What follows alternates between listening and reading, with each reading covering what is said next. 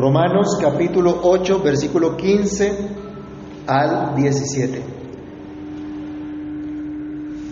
Todos a una sola voz.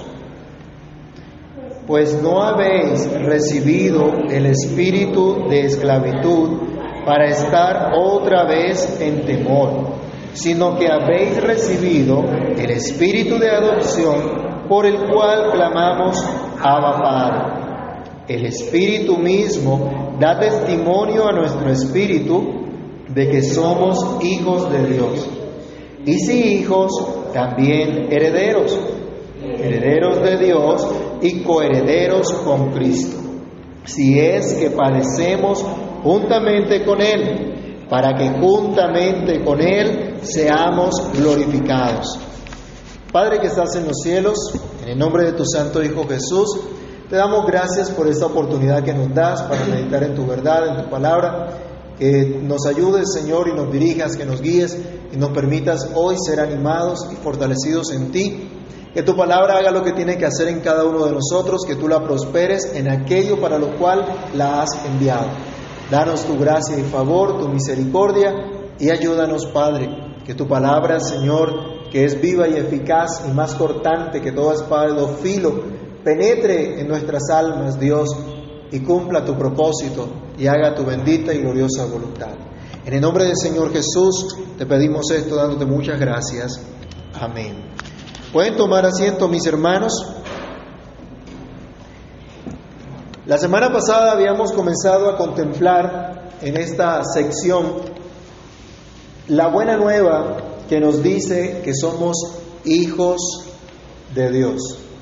Matías, por favor, pueden prender la luz. Adoptados hijos de Dios, hemos recibido el Espíritu Santo, que es espíritu de adopción y no espíritu de esclavitud, para que estemos nuevamente en temor.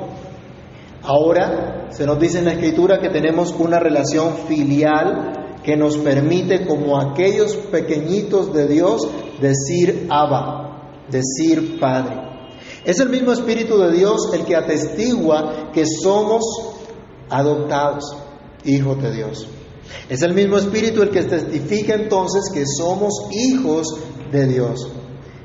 Pero ¿qué implicaciones tiene precisamente el ser hijos de Dios? ¿Qué esperanza nos da hoy en medio de la convulsión que vive este mundo, en medio del terrorismo que se vive en nuestro país a causa de la violencia desatada en las ciudades, en los campos, en medio de la abundante eh, noticia de contagios de COVID, de tanto dolor que ha traído, en medio de la degradación que vive este mundo, hermanos, que se enorgullece de la depravación y que odia la verdad. ¿Qué esperanza? ¿Qué motivación nos puede dar el hecho de ser hijos de Dios? ¿Qué esperanza para poder luchar contra nuestro propio pecado, para buscar andar en la verdadera unidad que Dios demanda de los suyos? Meditemos en el versículo 17 de Romanos 8, teniendo en mente lo que empezamos a hablar, somos hijos de Dios. Y dice nuestro texto, si hijos, herederos. Es lo primero que vamos a, meditar hoy. Dice Romanos 8, 17, y si hijos, también herederos. Herederos de Dios y coherederos con Cristo. Si es que padecemos juntamente con Él, para que juntamente con Él seamos glorificados. Pablo está diciendo, si somos descendencia de Dios, si somos esos niños de Dios, también somos herederos de Dios. La descendencia tiene derecho a herencia. Y Pablo nos está diciendo, ustedes son descendencia de Dios. Y como descendencia de Dios tienen herencia. El testador del cual nos está hablando el apóstol Pablo no deja a herederos inconformes dándole más a unos que a otros, sino que incluso les da mucho más de lo que ellos esperan. ¿Ha escuchado a familias que quedan un poco inconformes con la herencia que reciben? ¿Y las peleas que hay? Algunos hasta se matan. El testador en este caso es nuestro Dios, que por cierto no está muerto, sino que vive y reina para siempre y que es el dueño de todas las cosas. Vayamos a Ageo capítulo 2, versículo 8 y Salmo 24 del 1 al 2. Libro del profeta Ageo,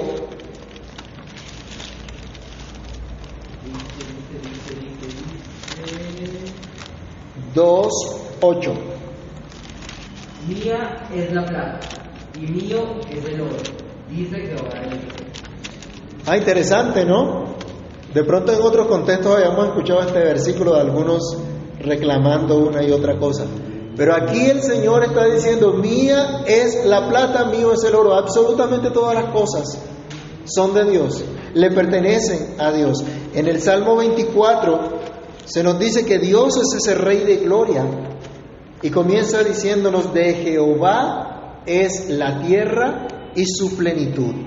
De Jehová es la tierra y su plenitud, el mundo y los que en él habitan, porque Él la fundó.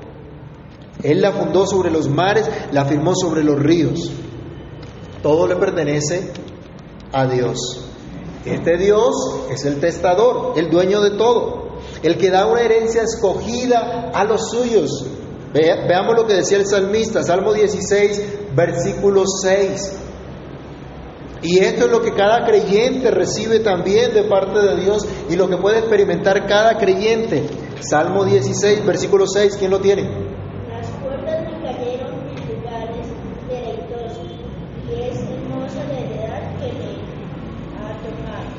Las cuerdas, la manera como repartían la tierra. Entonces, los linderos, lo que me correspondió, la porción que me correspondió, dice, es hermosa.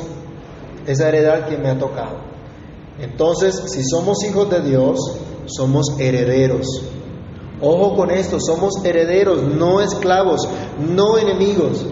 Los esclavos no tienen derecho a herencia no tienen esperanza de recibir legado alguno, solamente los hijos. ¿Se acuerdan cuando Abraham estaba, cuando Dios le va a dar esta promesa a Abraham, él dice, Señor, ¿y qué me darás? Si es que no tengo hijos. Y mi heredero va a ser ese esclavo que hay en mi casa, ese Damaseno Eliezer. Pero ¿qué dice el Señor Jesús en Juan 8, 35? Dice que el esclavo no queda en casa para siempre, el hijo sí queda en casa para siempre. Los esclavos sirven por temor. Los esclavos tratan de servir a Dios en un mundo lleno de miedo, lleno de terror, tal vez esperando algún favor de Dios, pero no le sirven de todo corazón. No le aman ni le reconocen como un bondadoso Señor y Salvador, como su Padre tierno y amoroso. Los que sirven estando como esclavos o viviendo como esclavos, por un tiempo aparentan ser cristianos fieles, ser cristianos comprometidos, pero ¿cómo terminan? Lejos de Dios. Y su temor del Señor no es más que mandamiento de hombres que les fue enseñado. Yo conozco personalmente gente que ha estado comprometida por un tiempo en muchas iglesias y terminan alejados del Señor, terminan alejados de Dios. Y uno dice, ¿qué pasó? ¿Qué fue lo que ocurrió aquí? Tal vez Dios no les dio lo que ellos esperaban y se decepcionaron del Señor. Otros, incluso haciéndose llamar cristianos, son enemigos de Dios, son enemigos de la cruz de Cristo. Pueden tener, hermanos, sus micrófonos cerrados, los que están por Zoom.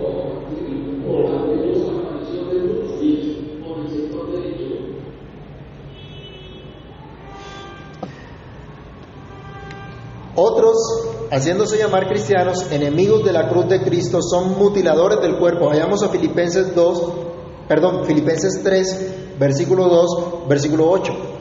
Pablo hablaba de estos enemigos de la cruz de Cristo, enemigos que entraban también encubiertamente en la misma iglesia. Filipenses capítulo 3, versículo 2 y versículo 8.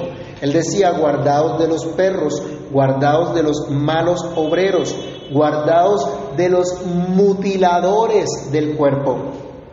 Y dice el versículo 8, y ciertamente, ah, perdón,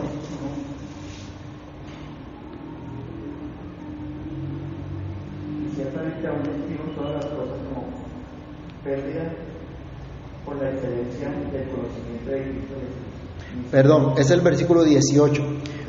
Porque por ahí andan muchos de los cuales os dije muchas veces, y aún ahora lo digo llorando, que son enemigos de la cruz de Cristo.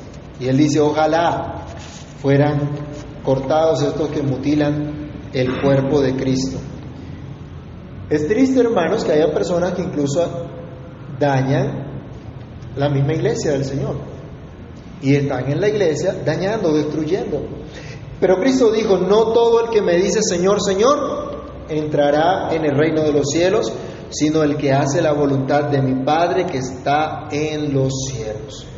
No todo el que dice ser obrero del Señor en verdad lo es, y no todos los que se dicen hijos de Dios en verdad lo son. Por lo tanto, no serán herederos, y lo único que van a recibir al final será el lloro y el crujir de dientes. Pero el apóstol Pablo está plenamente convencido que esa audiencia, los hermanos que estaban en Roma, está conformada por hijos de Dios, no esclavos, no enemigos. Por lo tanto, son herederos, en verdad son herederos de Dios. El testador, mis hermanos, que vive y reina para siempre, es el Dios que hizo el cielo, la tierra, el dueño de todo, el que además es nuestro Padre. Consideremos esta gran dicha de la cual ahora podemos gozar, la gran esperanza que ahora abrazamos. Ya somos hijos de Dios, pero también somos herederos de Dios. Recibiremos herencia de parte de Dios mismo, no de ningún hombre. Ya comentábamos, aquí son muchas las peleas por las herencias terrenales que no duran, que se marchitan. Más de uno pelea por lo que no trabajó y una vez lo recibe, lo despilfarra.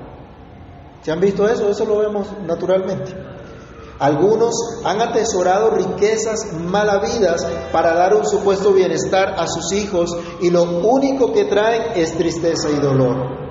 Muchos han destruido por codiciar, se han destruido por codiciar herencias malditas. Los verdaderos hijos de Dios, quienes han recibido el Espíritu Santo, nos dice acá, ahora son herederos de Dios. Hay una herencia que Dios ha preparado para ellos. Ahora tenemos una herencia eterna. Vayamos a Mateo 25, versículo 34. Tenemos una herencia que no se contamina, que no se marchita, que no está manchada, que nada ni nadie nos la puede quitar. Herencia que se manifiesta cuando Cristo venga, cuando nuestro glorioso Señor venga en el reino de su Padre. ¿Qué dice Mateo 25, 34? Entonces el rey dirá a los de su derecha, venid benditos de mi Padre, heredad del reino preparado para vosotros desde la fundación del mundo. Allí está esa herencia. Primera de Pedro capítulo 4, versículos 3 y 4 también nos da una descripción especial de esta herencia que tenemos en el Señor. Primera de Pedro capítulo 4, versículo 3 y 4.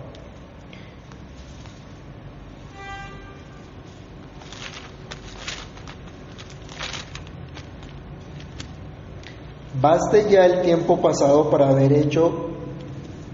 Ay, Dios.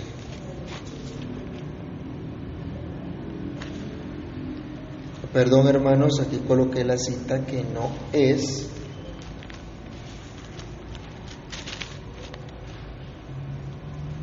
Es el capítulo 1, no el 4, sino el 1. Primera de Pedro, capítulo 1, versículos 3 y 4. Bendito el Dios y Padre de nuestro Señor Jesucristo, que según su grande misericordia nos hizo renacer para una esperanza viva por la resurrección de Jesucristo de los muertos, para una herencia incorruptible, incontaminada e inmarcesible, reservada en los cielos para vosotros. Sigamos leyendo el verso 5, que sois guardados por el poder de Dios mediante la fe para alcanzar la salvación que está preparada para ser manifestada en el tiempo postrero. Esto es lo que Dios nos ha concedido. Esto es lo que el Señor nos ha dado. Esta es la herencia que tenemos. Hay salvación eterna, hay vida eterna para los hijos de Dios. Colosenses capítulo 1, versículo 2.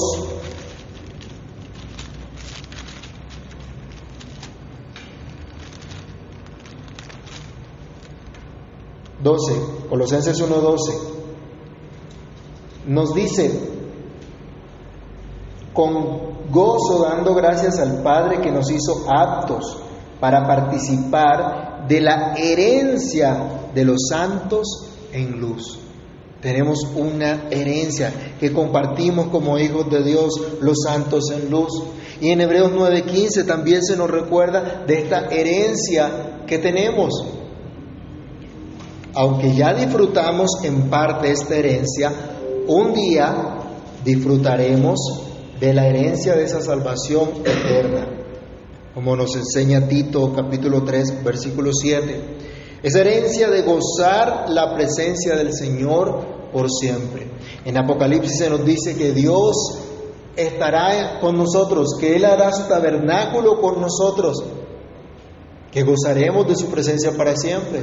Y podemos decir, en parte ya lo tenemos porque Cristo ya se hizo hombre, se encarnó. Ahora por su Espíritu mora en nosotros pero esperamos ese día en que por siempre estaremos con Él. Nuestro mismo cuerpo será transformado, dice la Escritura también, y hasta la creación misma será liberada de la esclavitud actual. Leamos Romanos 8, del 19 al 22. Romanos 8, del 19 al 22.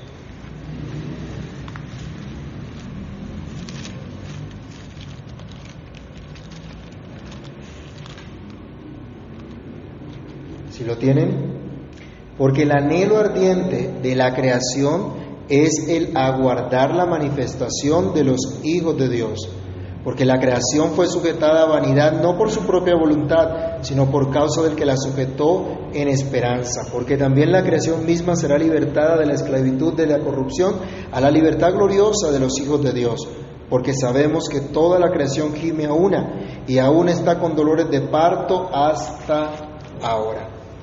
Y también este, en 1 Corintios 15, 49, cuando el apóstol está hablando acerca de la resurrección y que tendremos un cuerpo diferente, nos dice que tendremos entonces un cuerpo glorificado que no va a heredar corrupción. Muchos sueñan con dejarle un mundo mejor a sus hijos. ¿Se ha escuchado que los jóvenes son el futuro de la nación, que los niños son el futuro de la nación? Estamos graves, ¿no? Está grave el futuro de Colombia hoy día. Muchos sueñan con darle una buena herencia. Incluso hay unos que consideran que la mejor herencia que le podemos dejar a los hijos es la... Ah, también tiene, piensan lo mismo. La educación. Pero si se refieren a la educación que promueve FECODE y el mundo ateo, estamos graves. Ni siquiera en la olla, en la olleta que es más chiquita. Difícil. Es terrible. Estamos totalmente equivocados. La mejor herencia que podemos dar a nuestros hijos es el temor de Dios. Es que vean en nosotros ese temor que Isaac vio en su padre Abraham. ¿Se acuerdan en Génesis 31, 42? Cuando Jacob está hablando del Dios de sus padres y dice que el Dios que él tiene es el temor de Isaac. ¿Se acuerdan que Isaac estuvo a punto de ser sacrificado, pero Dios proveyó un sustituto para que Isaac no muriera? Isaac vio el temor de su padre Abraham. Vio en Abraham un hombre que temía a Dios. y que estaba dispuesto a obedecer a Dios por encima de todo lo que los demás pensaran. Imagínense ustedes qué pasaría un momentico por la cabeza de Abraham. ¿Qué diría su mujer que va a sacrificar a su único hijo, al heredero de la promesa? ¿Qué diría la gente? Este hombre está loco. ¿Cómo se le ocurre y qué clase de Dios es este que pide tales cosas? Abraham fue y caminó y dijo, el Señor proveerá.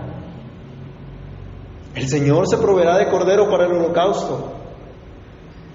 ¿Creen que eso no quedaría grabada en la mente de Isaac? Seguro que sí.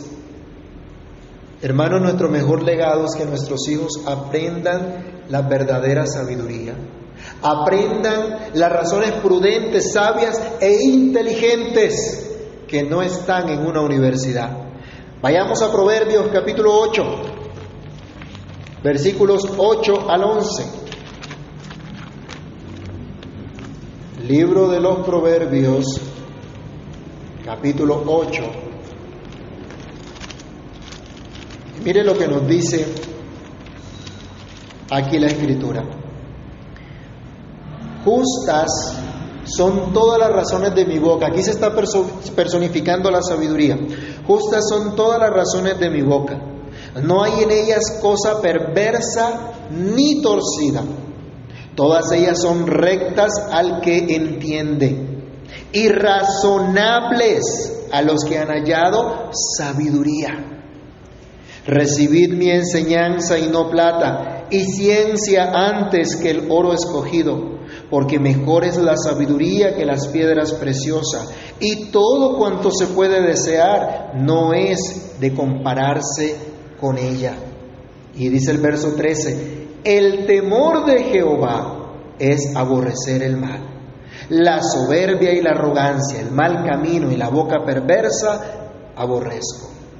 Y si seguimos leyendo el verso 20 al 21 nos dice, por vereda de justicia guiaré, por en medio de sendas de juicio, para hacer que los que me aman tengan su heredad y que yo llene sus tesoros.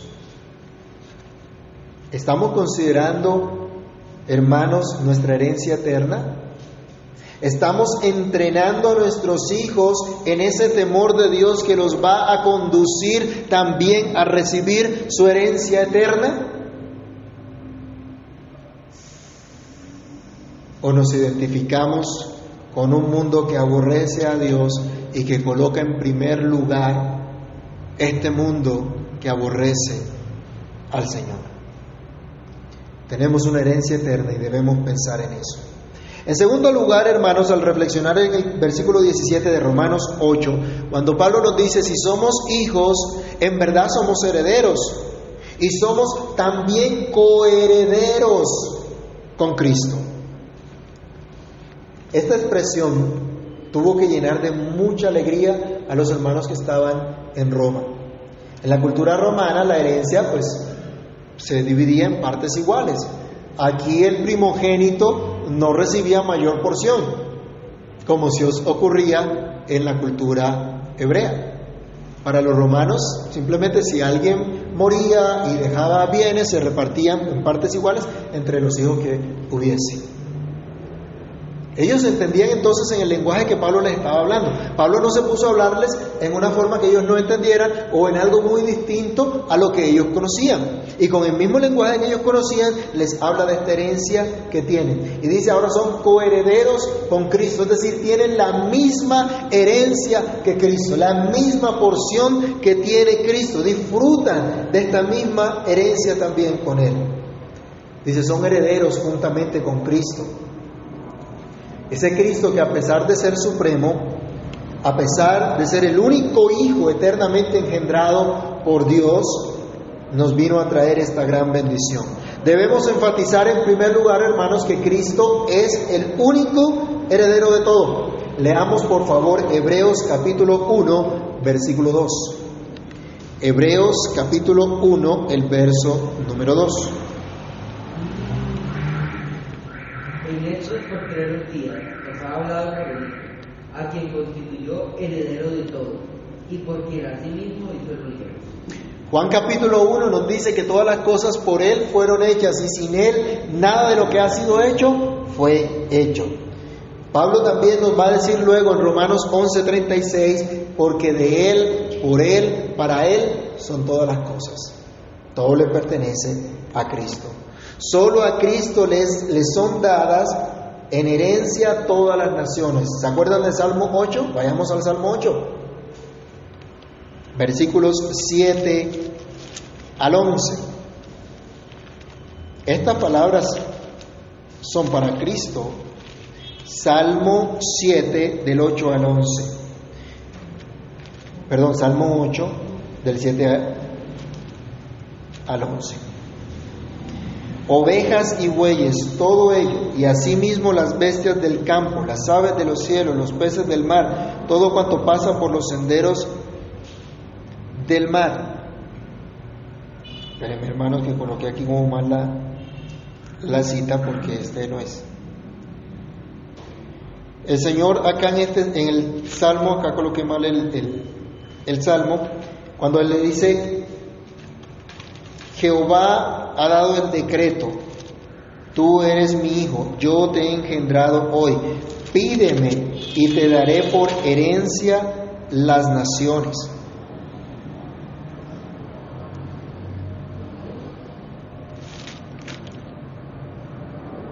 es el 2. No es 8, sino 2 del 7 al 11. Yo publicaré el decreto. Jehová me ha dicho, mi hijo eres tú, yo te engendré hoy. Pídeme y te daré por herencia las naciones y como posesión tuya los confines de la tierra. Los quebrantarás con vara de hierro, como vasija de alfarero los desmenuzarás. Ahora pues, oh reyes, sed prudentes, admitid amonestación, jueces de la tierra, servid a Jehová con temor y alegraos con temblor. Absolutamente todas las cosas le pertenecen a Cristo. El supremo bien de conocer al Padre está en la sola potestad de Cristo. Mateo capítulo 11, versículo 27. Al Padre no lo conoce nadie, sino únicamente el Hijo. Y todo aquel a quien el Hijo lo quiera dar a conocer. A quien Él quiera revelarse. Y esto es precisamente lo que nuestro Señor y Salvador Jesucristo, al vivir la vida recta que exige la santa ley de Dios, al sufrir ofreciéndose en sacrificio sustitutivo a nuestro favor, cumpliendo absolutamente todo lo que la ley requiere y acreditándonos a nosotros esa justicia por medio de la fe, gozamos ahora paz con Dios y por eso recibiremos también la adopción o hemos recibido la adopción de ser hechos hijos de Dios, porque hemos sido unidos a Cristo. Al estar unidos a Cristo también somos herederos con Él. El que está unido a Cristo no solo ha muerto al pecado, sino que también vive una vida nueva, haciendo la voluntad del Padre, que lo ha recibido como hijo suyo y que lo hace coheredero con Cristo. Mateo capítulo 12, vamos a mirarlo, versículo 50. Mateo 12, 50. Porque todo aquel que hace la voluntad de mi Padre, que está en los cielos, es mi hermano y hermana y Padre. Cuando hablamos de un coheredero es porque es un hermano, los mismos que heredan de su padre. Y Cristo está diciendo que los que hacen la voluntad del Padre son también sus hermanos. Y así nos considera. Hay otras partes donde Él habla que anunciaría a sus hermanos la salvación de Dios. Estamos unidos a Cristo, gozamos de su misma herencia, y, hay, unas, hay unas citas especiales que quiero que leamos. Apocalipsis 21, 7. Que nos hablan de esa esperanza que tenemos ahora por estar unidos a Cristo. Apocalipsis capítulo 21, versículo 7. El que venciere heredará todas las cosas y yo seré su Dios, y él será mi hijo. Esta es la herencia que tenemos, hermanos. Si nos devolvemos en Apocalipsis 3:21, también hay una promesa especial. Al que venciere le daré que se siente conmigo en mi trono, así como yo he vencido y me he sentado con mi Padre en su trono.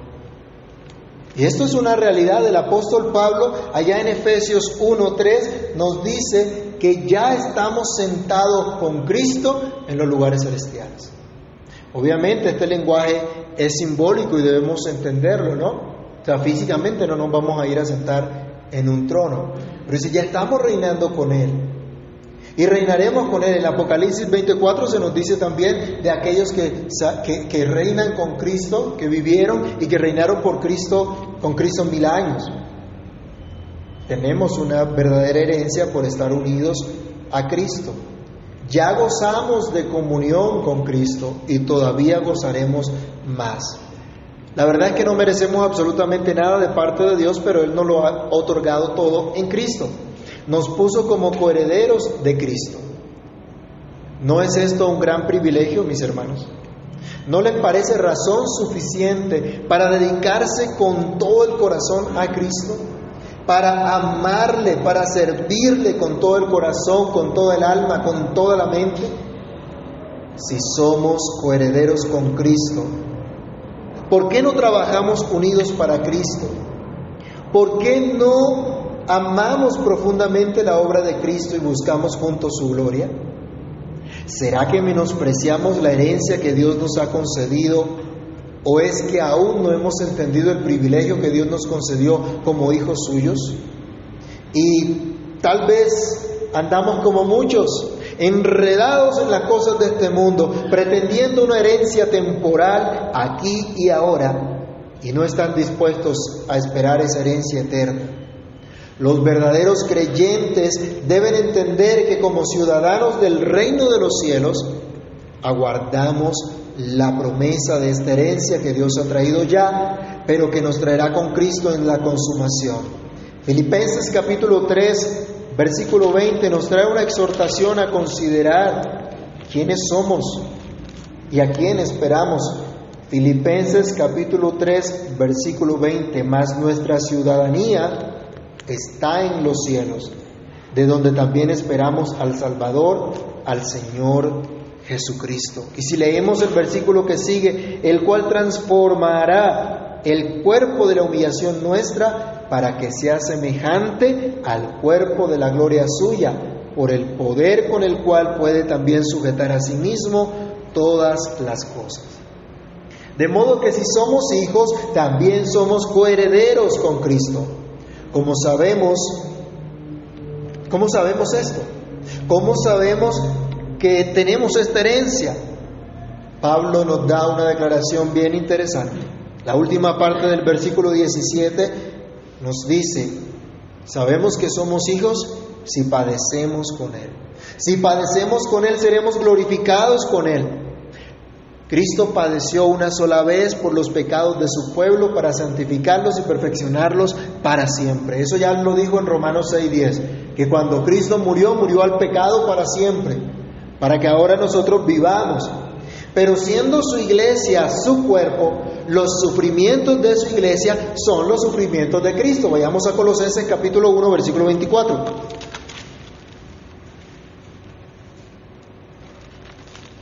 Colosenses 1, 24. Ahora me gozo en lo que padezco por vosotros y cumplo en mi carne lo que falta de las aflicciones de Cristo por su cuerpo, que es la iglesia. Cristo todavía sufre por su iglesia y los que se levantan contra la iglesia, ¿contra quién se están levantando en realidad? Es contra Cristo y el que le hace daño a la iglesia le hace daño a Cristo. Cosa terrible. ¿Qué le dijo Dios a Pablo cuando lo trajo a la conversión? Dura cosa es dar patadas contra un aguijón. Señor, ¿quién eres? Yo soy Jesús a quien tú persigues. Fue la respuesta. Cristo aún sufre por su iglesia. Su iglesia en este tiempo aún sufre. Pablo sabía que estaba, Pablo era una de las personas que sabía lo que estaba diciendo, sabía lo que estaba hablando, sabía de qué le hablaba a la iglesia. Y los hermanos de la iglesia en Roma tenían que saber lo que había pasado en la vida de Pablo, lo que había ocurrido con él. Desde el momento mismo de su conversión, en Hechos 9:16, a Pablo se le mostró lo que iba a ocurrir. ¿Se acuerdan que Ananías no quería ir a, poner sus manos sobre Pablo? Decía, Señor, este aquí nos va a matar. Le dijo, no, ve, porque instrumento escogido me es este, y yo le mostraré cuánto le es necesario padecer por causa de mi nombre. ¿Y usted ha estudiado la historia de Pablo? ¿Ha visto cuánto padeció? ¿Ha considerado todo lo que él padeció? Él nos da un brochazo rápido en 2 Corintios 11, del 25 al 29. Vamos a leerlo rápidamente también. Segunda Corintios capítulo 11, del verso 25 al 29. Tres veces he sido azotado con varas, una vez apedreado, tres veces he padecido naufragio, una noche y un día he estado como náufrago en alta mar, en caminos muchas veces, en peligros de ríos, peligros de ladrones, peligros de los de mi nación, peligros de los gentiles, peligros en la ciudad, peligros en el desierto, peligros en el mar, peligros entre falsos hermanos, en trabajo y fatiga, en muchos desvelos, en hambre y sed, en muchos ayunos, en frío y desnudez, y además de otras cosas, lo que sobre mí se agolpa cada día, la preocupación por todas las iglesias. ¿Quién enferma y yo no enfermo? ¿A quién se le hace tropezar y yo no me indigno? Usted también conoce que Pablo tenía muchos dones del Espíritu, ¿no? Muchos dones para certificar el Evangelio con estas señales que le seguían como un gran apóstol. Pero esto le impedía que se enfermara. No, él también enfermaba. Pablo era alguien que sabía lo que era el sufrimiento, sabía lo que era padecer incluso por causa del nombre de Cristo. Pero él sabía que precisamente para esto estaba unido a Cristo como su discípulo. Mateo 10, 25, el Señor nos recuerda que el discípulo no es mayor que quién, que su Señor. Y que si a él lo persiguieron, ¿qué creen que va a pasar con sus seguidores? También los van a perseguir. También va a pasar con ellos lo mismo. Pero hay algo más diciente que el Señor nos presenta en Juan 15, del 18 al 21, vamos a leerlo. Evangelio según San Juan, capítulo 15, del verso 18 al 21. Si el mundo os aborrece, sabed que a mí me ha aborrecido antes que a vosotros. Si fuerais del mundo, el mundo amaría lo suyo, pero porque no sois del mundo, antes os elegí del mundo, por eso el mundo os aborrece. Acordaos de la palabra que os he dicho, el siervo no es mayor que su Señor, si a mí me han perseguido, también a vosotros os perseguirán. Si han guardado mi palabra, también guardarán la vuestra. Mas todo esto os harán por causa de mi nombre, porque no conocen al que me ha enviado. Hermanos, ningún creyente que quiera vivir para la gloria de Dios se va a librar de la persecución. Y a algunos les da mucho miedo lo que se avecina y las cosas que pueden venir por causa de este mundo impío. El Señor nos dice, tranquilos, en el mundo van a tener aflicción, pero confíen, yo he vencido al mundo. El verdadero cristiano que ama a Cristo, que refleja a Cristo, ¿qué cree que va a hacer el mundo con él? Lo va a amar y lo va a apreciar y va a decir, uy, qué buena gente es estos cristianos. Qué maravilla son los cristianos. Hermanos, si no se dan cuenta, este mundo impío tiene un objetivo como enemigo y ese objetivo es la iglesia. Hay que entenderlo. A nosotros es de lo que nos están acusando y nos van a acusar de intolerantes. por decir lo que la Biblia dice, por enseñar lo que la Biblia dice, por vivir conforme la Biblia dice. No se nos extrañe, hermanos, que se acrecente la persecución, la dificultad que pueda venir por causa de Cristo. El apóstol Pedro también le hablaba a la iglesia que estaba experimentando una gran prueba. Primera de Pedro capítulo 4 del verso 12 al 16. Y él le llama la atención a los hermanos, hermanos no se asusten o hermanos no se atemoricen, no se extrañen por el fuego de la prueba que ha venido sobre ustedes, sino miren a Cristo. Él es su ejemplo. Y estén dispuestos a seguir las pisadas de Cristo. Y estén dispuestos a padecer como cristianos. Y si padecen como cristianos, no se avergüencen. Si padecen como ladrones, como chismosos, como entremetidos, eso no tiene ningún, ningún beneficio. Y no tiene nada de, de gracia. Pero si padecen como cristianos, encomiéndense al Señor. Encomiéndense a Dios. La vida cristiana es un camino angosto en donde no se puede ir por donde a uno se le venga en gana, sino por el camino trazado por Cristo, siendo Él mismo ese camino. Muchos hoy prefieren el camino ancho que lleva a la perdición. Muchos le tienen pavor a padecer por Cristo, a enfrentarse al dolor, al sufrimiento por causa de Cristo. Dicen, no, no hay que ser tan radicales, no hay que ser tan extremistas para no meternos en problemas. Mejor no digamos la verdad para, para ahí irnos con nuestro nadadito de perro y tranquilitos que no va a pasar nada. Mejor no, no, no llamemos la atención a nadie porque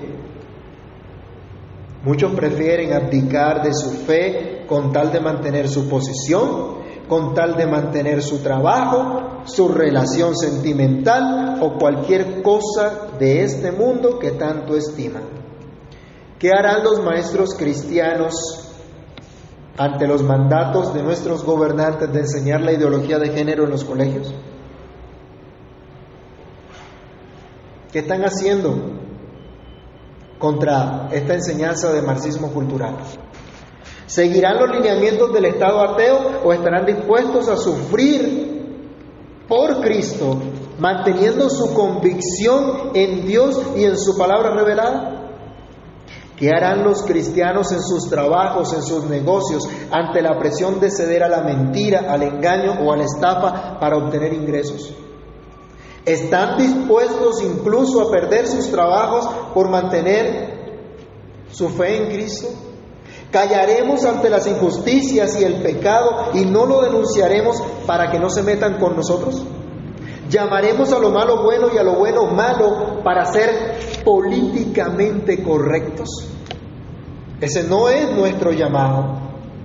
A eso no nos llamó Cristo. Si somos hijos, somos herederos de Dios, herederos con Cristo. Si es que estamos dispuestos a, a padecer juntamente con Cristo. Pero esto muy poco se enseña en las iglesias. Por ejemplo, antes de la pandemia se veían muchos espectáculos y engaños, mercadería de la fe, enseñando a la gente a amar este mundo en lugar de diferenciar, de denunciar al pecado, diferenciar entre lo santo y lo profano, en lugar de ser sal, de ser luz del mundo, denunciando estas cosas y hablar en contra de todo, de todo esto. Hoy señalar estas cosas es considerado un acto de intolerancia, de radicalismo, fundamentalismo extremo. ¿Estamos dispuestos, mis hermanos, a llamar a las cosas por su nombre o buscaremos ser políticamente correctos? ¿Buscaremos agradar a los hombres o agradar a Dios?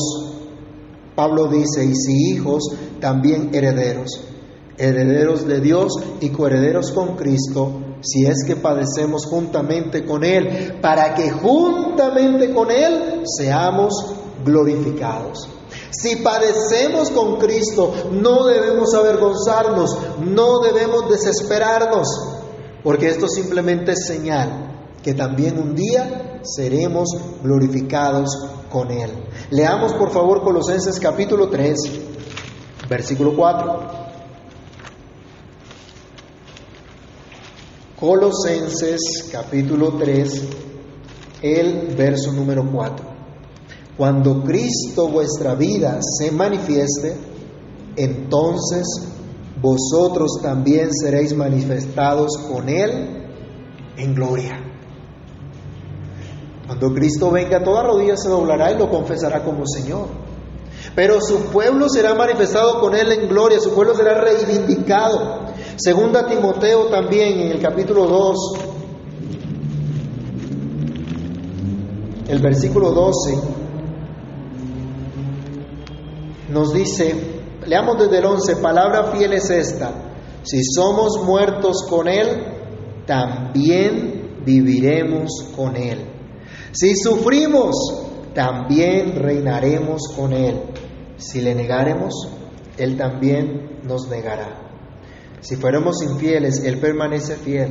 Él no puede negarse a sí mismo.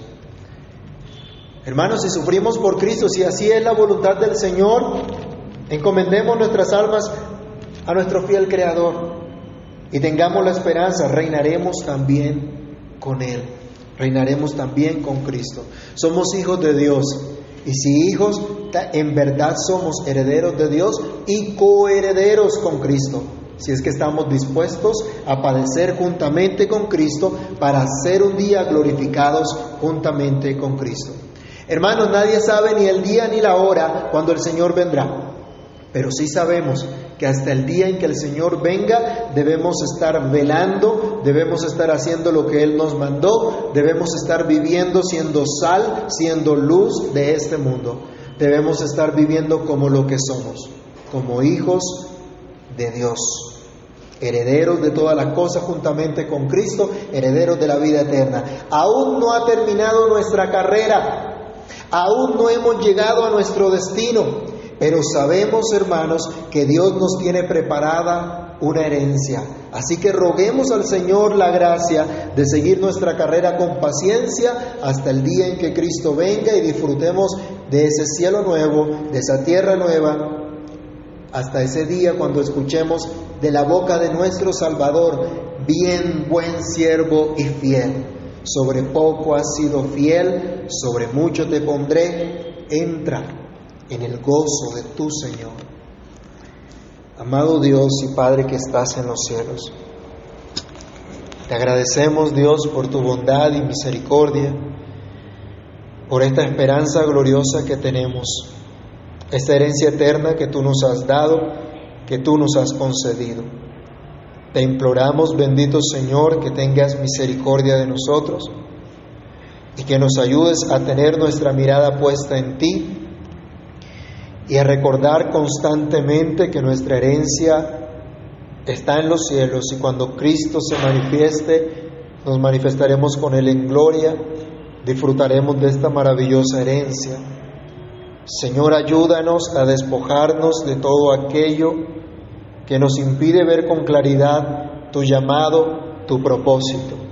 Quita de nosotros, Señor, toda clase de temor, y permítenos tener el denuedo y la disposición que si es tu voluntad que padezcamos por tu causa, que así sea. Que tú nos capacites, Señor, para andar en valor, en denuedo, haciendo tu voluntad, viviendo para tu gloria, no temiendo al hombre, Señor, sino temiéndote a ti, viviendo para ti.